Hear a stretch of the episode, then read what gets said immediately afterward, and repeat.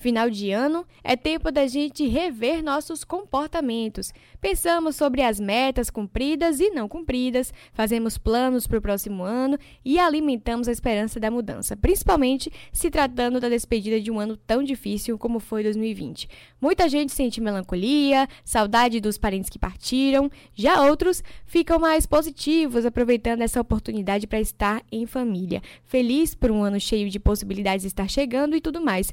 São muitos sentimentos que permeiam essa época. A gente vai falar sobre eles agora com o psicólogo Sérgio Manzioni. Café Duplo, entrevista. Olá, Sérgio, bom dia, seja bem-vindo ao Café Duplo. Bom dia, Bruna, bom dia, equipe técnica, bom dia, ouvintes. Bom dia! Pois é, Sérgio, nós chegamos ao final do ano, um ano complexo como esse. Todo mundo pedindo para 2020 acabar logo, buscando essa energia de renovação. Esse clima de mudança, ele contribui psicologicamente para que a gente realmente tome novos rumos e mude questões que precisamos mudar ou não? A virada de ano ela não interfere em nada, porque a mudança de fato ela é individual e não depende disso. Tem uma simbologia nessa virada do ano e que é muito importante para que a gente possa fazer alguns balanços. Aliás, todo mundo fica fazendo esse, exatamente esses balanços de final de ano para saber se cumpriu as metas, que a gente faz um bocado de promessas no começo do ano e normalmente essas promessas não são cumpridas, pelo menos a maioria delas. Então, uma coisa importante é fazer metas que você possa cumpri-las, né? Mas a virada do ano, ela tem esse, esse momento de renovação onde a gente acha que pode recarregar a bateria, a gente pode fazer novos planos. É como se a gente estivesse zerando exatamente um ano. A gente tem muito essa fixação de calendário de um ano, que a nossa vida funciona em termos anuais. Então a escola é anual e por aí vai. Então a gente tem esse momento de, de fazer uma reflexão do que pode de acontecer. Agora, de fato, esse momento interfere na vida, na pessoa, e de outro lado, ele é individual também e também independe disso. Porque essa busca por uma, uma direção renovada, um clima aí mais favorável, ele depende muito, sim, da própria pessoa. É a maneira como você vai encarar essa mudança. Se você for encarar a mudança como de uma forma pessimista, dizendo, bom, não vai mudar nada, não vai acontecer nada, o mundo tá é isso aí mesmo, eu não, não tenho salvação, eu vou aqui sobreviver como eu posso, provavelmente você vai continuar vivendo dessa forma mesmo.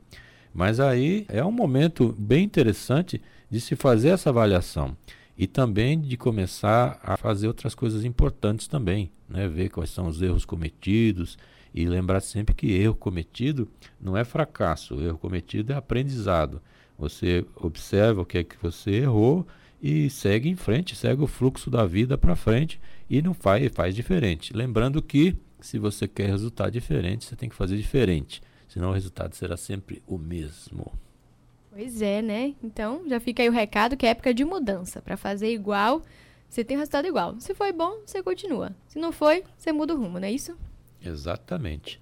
Tem que mudar sempre, tem que ter coragem de mudar. Porque muitas vezes a turma diz assim: não desista jamais, você é um guerreiro, não desista. Mas isso é uma, uma visão bastante limitadora da pessoa, porque você pode desistir sim. Tem um momento que você não tem mais capacidade para conseguir tal coisa, tem um momento que você não quer mais aquela tal coisa, tem um momento que você aquilo era bom no começo, mas não é mais que você tem outros planos e outras metas e você pode desistir sim. A gente tem uma cultura que não permite que a pessoa desista, que não permite a pessoa errar, não permite a pessoa fracassar. Só que isso aí é uma coisa irreal, porque nós somos imperfeitos. Então a gente vai de fato errar, vai de fato ter problemas e pode desistir sim. Agora, não é você iniciar alguma coisa e desistir na primeira dificuldade é desistir depois que você tem certeza de que aquele não é o caminho. Muitas vezes as pessoas citam, e tem muita frase de autoajuda que vai dizer que você não deve desistir nunca, etc. E que cita, por exemplo, o Thomas Edison. Thomas Edison foi que o inventor da lâmpada elétrica e tem mais umas 1.300 patentes, mais ou menos. E ele, quando foi questionado uma vez sobre, até pelos próprios auxiliares, se ele não tinha, ele não se sentia frustrado. Para ele poder chegar na lâmpada elétrica incandescente, ele fez mais ou menos 1.200 experimentos antes que não funcionaram.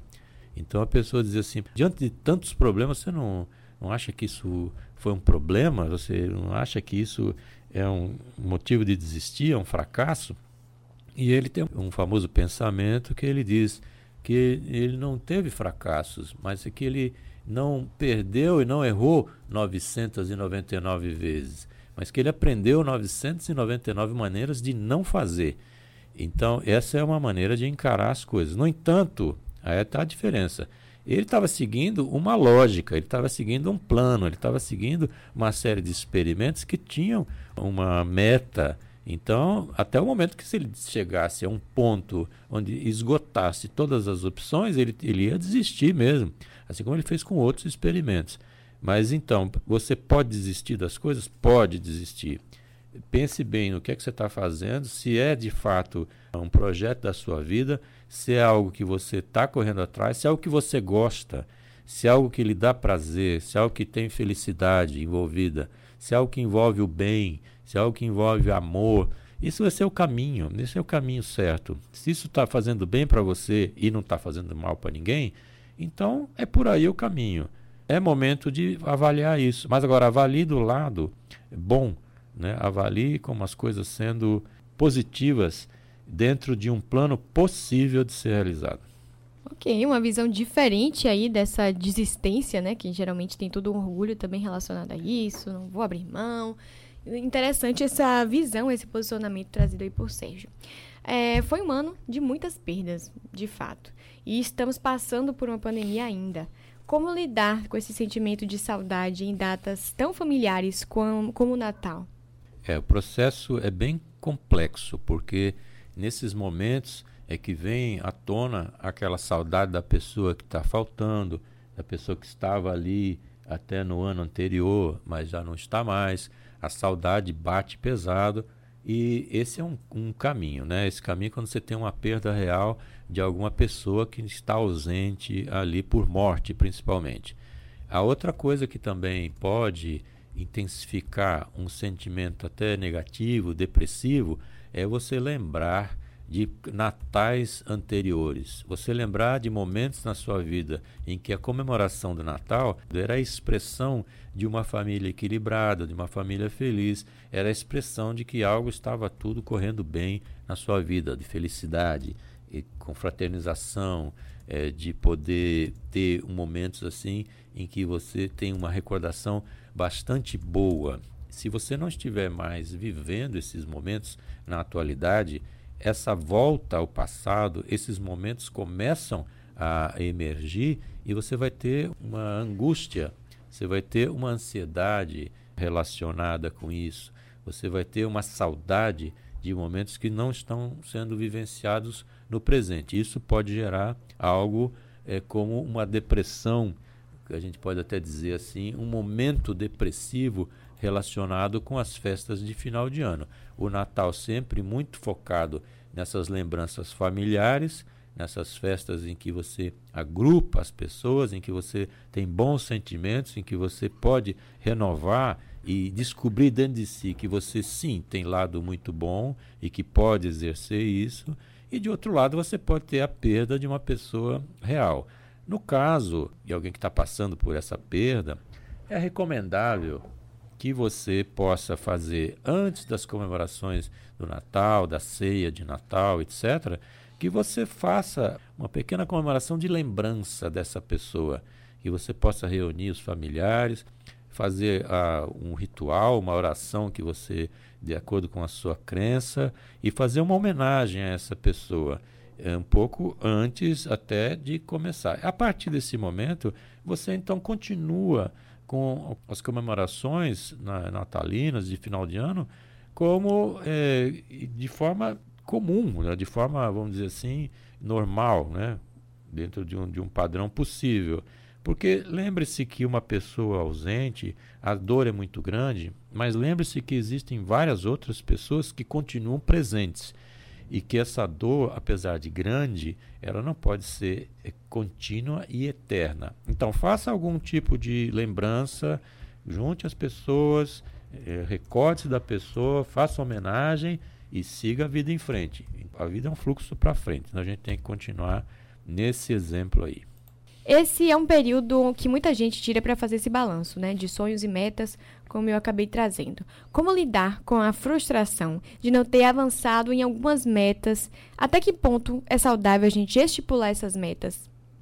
É saudável você estipular metas, desde que você estipule metas que sejam factíveis, ou seja, metas que sejam é, possíveis de serem atingidas. Não adianta você com aquelas famosas promessas de início de ano que a pessoa diz: Bom, esse ano eu vou emagrecer, então eu vou perder 30 quilos no mês. E você chega e não consegue, porque é preciso colocar metas possíveis para que você possa então ter a satisfação de alcançá-las. Porque se você colocar coisas muito difíceis, você não vai alcançar e você vai ter essa frustração de não alcançar. E ao ter essa frustração, isso pode gerar vários sentimentos. Você pode sentir raiva de si mesmo, que é a culpa. Você pode é, sentir tristeza. Você pode se colocar como uma pessoa incapaz de atingir certas metas. Você pode ter sua autoestima é, baixa, abaixar inclusive a autoestima, por não estar tá atingindo o que você propõe para si mesmo. Então, para você colocar metas, para começar você precisa ter um objetivo. Então, a, a meta são etapas que você vai vencendo para atingir um objetivo. Então, você precisa ter, primeiramente, um objetivo claro para onde você quer ir, o que você quer fazer, e definir aquilo com clareza e com muita racionalidade e muita calma, você define metas possíveis e diz: Bom, eu quero emagrecer neste ano. Bom, em seis meses é possível atingir um patamar que eu queira? É possível? Sim, é possível. Então, quantos quilos eu tenho que perder por mês? X quilos. É possível fazer isso? De fato, é. O que é que eu preciso fazer para alcançar isso? Preciso fazer uma dieta? Preciso consultar um profissional de nutrição? Preciso ter, ter um personal trainer? Preciso mudar minha maneira de, de vida? Ou seja, alcançar os objetivos e vencer as metas depende também da sua dedicação, de quanto você pode é, colocar isso é, de forma bastante concreta. Então, essa história da gente fazer nesse período esse balanço de sonhos e metas, é preciso fazer sonhos, ter sonhos e metas possíveis. Então, cabeça na nuvem, tendo sonhos à vontade, livres de tudo e pé no chão. Então, cabeça na nuvem para você sonhar e deve sonhar e deve soltar mesmo a sua criatividade, deve soltar a sua imaginação, deve querer sim as coisas boas para você e o pé no chão que é a hora que você vai dizer, bom, como é que eu chego até lá? E a partir daí é fazer, porque se você não fizer, não funciona. E qualquer ideia excelente, se ela não for colocada em prática, ela não serve para absolutamente nada. Não é isso, Bruna Ferraz? É isso, Sérgio. Eu gostei do conselho, inclusive já vou anotar aqui. Eu vi que você anotou aí. É, cabeça na nuvem, pé no chão. Gostei. Vou, vou, vou levar pra vida.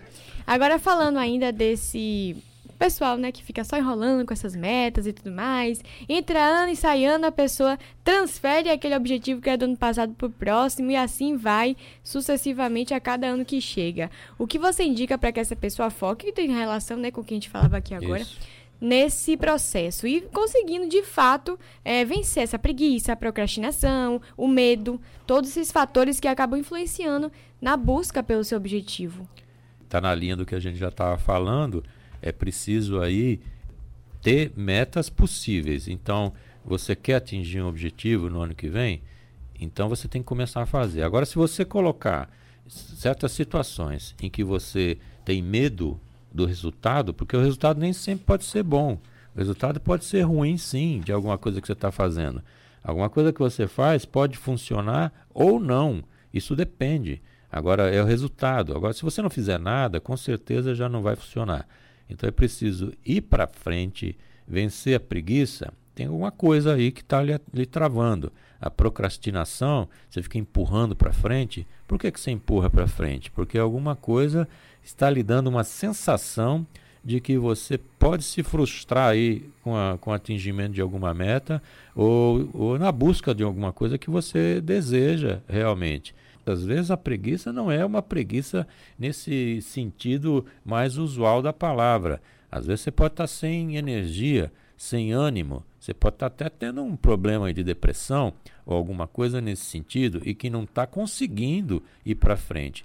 Em qualquer desses casos, se você tiver com dificuldade, procure ajuda profissional. É uma, uma ideia muito interessante. Procure conversar com pessoas que podem lhe ajudar, ou então você procura conversar com pessoas que já passaram por situações similares à sua e veja como é que elas estão fazendo para conseguir. E ver como é que elas fizeram. Ver se inspira em certos padrões de pessoas que já conseguiram fazer aquilo que você está buscando. E se você acha que não consegue, então você pode estar num caminho errado, pode estar sem os elementos necessários e pode estar precisando aí se capacitar, aprender mais e principalmente se autoconhecer.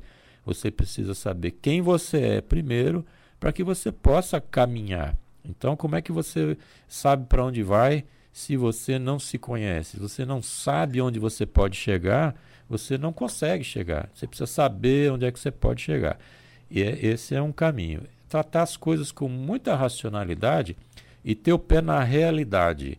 Não adianta ficar só voando, não, sonhando. É preciso ter um pé na realidade. Eu sou assim e eu não sou assim. A gente tem que fazer uma avaliação brutalmente honesta com a gente mesmo. Olhar no espelho e dizer: eu sou bom nisso, sem humildade, e eu sou ruim naquilo. No que eu sou bom, eu reforço naquilo que eu não sou tão bom, eu aprendo a fazer. Ou então desisto, mas você tem que definir e ir em frente. E como eu falei logo no começo, quer resultado diferente? Faça diferente, senão o resultado é sempre o mesmo. E isso chama-se o óbvio. Se você quer que as coisas saiam diferentes, tem que fazer diferente. Muita gente tem medo do inesperado, que é um ano novo, né? E justamente por isso ele traz essa, essa perspectiva de algo que a gente não sabe o que vem por aí. Como encarar esses novos desafios sem medo ou ansiedade do que está por vir? Tem que encarar a realidade, como eu estava falando. Você tem que olhar as coisas como elas são e não como você gostaria que elas fossem. Isso vale não só para situações, mas vale para as pessoas também. Então não adianta você ter uma pessoa de convivência próxima, pode ser um familiar, pai, mãe, tio, eh, relacionamento amoroso, namorado, namorada, esposo, esposa, Veja essa pessoa como ela é e não como você gostaria que ela fosse. E isso faz com que você encare a realidade de uma forma é, bastante simples. Às vezes a realidade é dolorida, às vezes a gente não quer encarar a realidade, mas é, é aquela história. Não adianta eu fechar o olho, não adianta eu dizer que uma coisa não existe, porque ela continua existindo. Por exemplo, a pandemia que a gente vem passando em 2020 todo. Não adianta eu dizer, olha, não existe o vírus. Você pode dizer que ele não existe, mas ele continua existindo. Você quer fugir da realidade? Não adianta. Você tem que encarar a realidade. Ah, mas eu não me sinto capaz, não me sinto forte para encarar a realidade. Então, está faltando alguma coisa. Mas isso não é uma questão de você se culpar ou se punir. Tem que ser bastante racional. Está faltando alguma coisa? Vai atrás do que está faltando. Falta aprender alguma coisa? Aprenda. Falta você buscar ajuda externa? Vá buscar ajuda externa. Você está esperando o quê? Porque as coisas não vão vir de uma forma simples se você não encarar essas coisas de forma simples. As coisas vão ficar complicadas se você complicá-las. Então, esse ano novo que está chegando, esse medo inesperado, o inesperado nos acompanha o tempo todo. A gente não sabe o que vai acontecer daqui um segundo, quanto mais um ano inteiro. No final do ano passado, quando a gente estava aqui fazendo essas conversas de final do ano, quem é que imaginava no ano passado que a gente iria passar 2020 do, por uma pandemia, por uma situação que parou o mundo inteiro, não parou só o Brasil, parou o mundo inteiro, modificou a vida das pessoas. Quem é que imaginar isso? Então, inesperado, o próprio nome diz, inesperado, a gente não espera. Mas a gente tem que entrar nesse ano novo encarando os desafios e principalmente sabendo para que lado vai. Então, tá com medo, ou com ansiedade com o que está por vir, vai com medo mesmo, porque você tem que ir para frente e tem que fazer as coisas acontecerem. Se você não fizer as coisas acontecerem, você vai ser refém das próprias coisas. Então você tem que ser protagonista da sua história. Você tem que fazer por onde, você tem que dizer para que lado você vai e não esperar só que a maré te leve. Então essa história de deixa a vida me levar é muito bonita na música. Aliás, um samba muito agradável. Mas a vida não é a vida que vai te levar, não. Você que vai dizer para onde é que você vai dentro da vida. Isso depende de você. Se você fica esperando que o de fora vai resolver seu problema, você vai esperar a vida inteira e vai sempre viver a história do outro. Então, faça a sua história, viva a sua história. Vai dar errado? Muitas vezes vai dar errado mesmo. Mas essa é a beleza das coisas. Você erra para aprender, você erra para saber como fazer. Que, como eu estava dizendo, o Thomas Edison levou 1.200 experimentos para chegar na lâmpada elétrica e você lembra que ele chegou. Você lembra que ela foi inventada, mas ninguém lembra os 1.200 que ele errou, porque isso não importa. Não importa quantas vezes você erra, importa que você faça o certo num determinado momento. E para isso, siga em frente. E as expectativas que foram criadas em Sérgio? Porque tá todo mundo achando que esse ano tá horrível, que 2021 vai ser incrível, que a gente precisa virar de ano. Tudo isso, né, por causa dessa, desse problema todo com a Covid, a esperança pela vacina. Como lidar com essa expectativa toda e como fazer para a gente não perder essa esperança caso alguma coisa saia do eixo? Eu sempre insisto nisso, a gente deve lidar com a realidade. A gente deve também, a gente tá, sofre uma enxurrada de informações completamente desencontradas. Sem falar de fake news, né? Porque você já está falando de uma coisa criminosa, vamos dizer assim. Além disso, você tem campanhas de negacionismo, gente que nega o Covid-19. Eu já ouvi gente de, de ponta, né? de proa, dizendo que o Covid-19 não existe. E tanto faz se essa pessoa acha que ele existe ou não, porque ele continua existindo. Que as pessoas estão aí morrendo, pessoas estão sofrendo com isso. Então a gente tem que ver as coisas de uma forma real, a realidade, buscar as informações corretas. Você tem que checar as informações que você está recebendo. Se você está recebendo WhatsApp, essas mensagens, não, não é tudo que está escrito ali que é verdade tem muita coisa por trás disso. Tanto faz, às vezes podem ser até coisas mais elaboradas para você criar uma certa situação, ou pode ser uma coisa isolada, alguém que realmente se sente bem fazendo essa divulgação. Você quer checar uma informação? É simples, veja se essa informação ela está sendo divulgada pelos grandes veículos de comunicação que tem uma checagem muito rigorosa em termos do que está sendo divulgado. Então não adianta vir o blogueiro dizer isso, o fulano dizer aquilo. Cheque a fonte, não acredite em tudo que se fala. Infelizmente, as redes sociais elas têm essa virtude de passar para frente tudo que, que a sociedade pensa e também a facilidade de passar as coisas ruins. Então não se desespere com as coisas logo de cara, vai checar.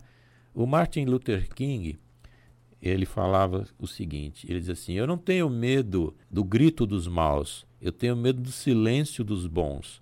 Porque a maior parte que é a turma do bem, a turma bacana, a turma legal, não fica nessa gritaria, não fica espalhando coisa, não fica destruindo, dividindo, criando discursos de ódio. Isso aí é, é a contramão da felicidade. Isso aí é a contramão de tudo. Então muita gente quer em cima de, criar o caos, em cima de divulgar coisas ruins, fazer, fazer com que você se sinta inseguro, que você fique na mão dessas pessoas. Isso se chama manipulação.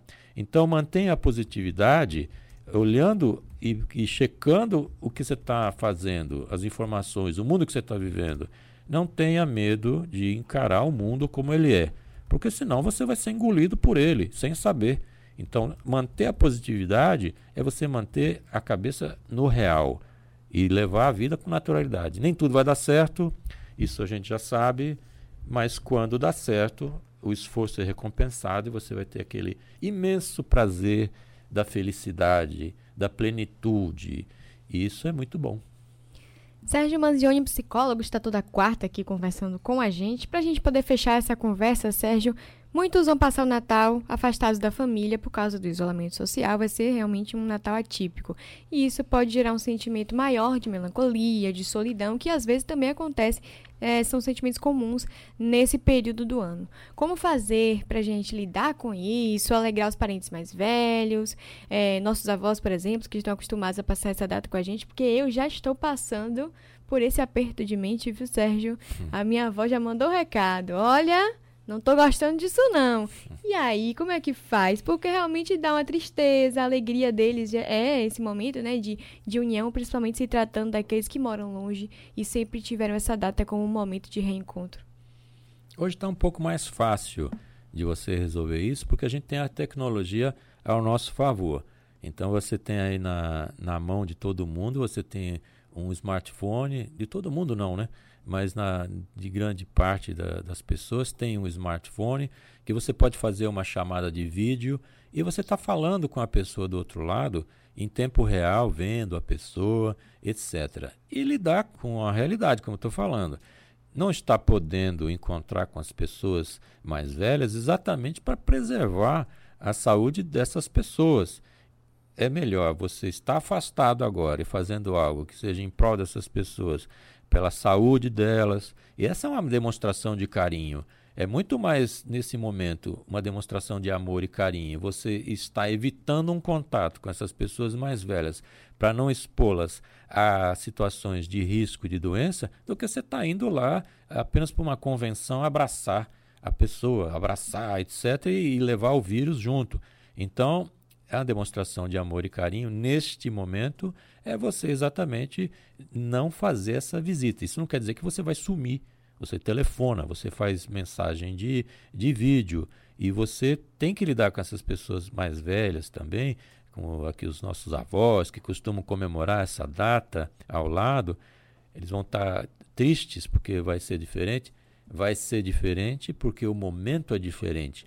E o momento diferente exige uma ação diferente, uma ação que vai preservar a saúde de todas, de todos, né, todas as pessoas, e que você tem que falar isso com os, o, as pessoas mais velhas. Explica para elas. Oh, explica, não estou indo aí para lhe visitar porque a gente tem uma doença, eu não quero levar essa doença para você.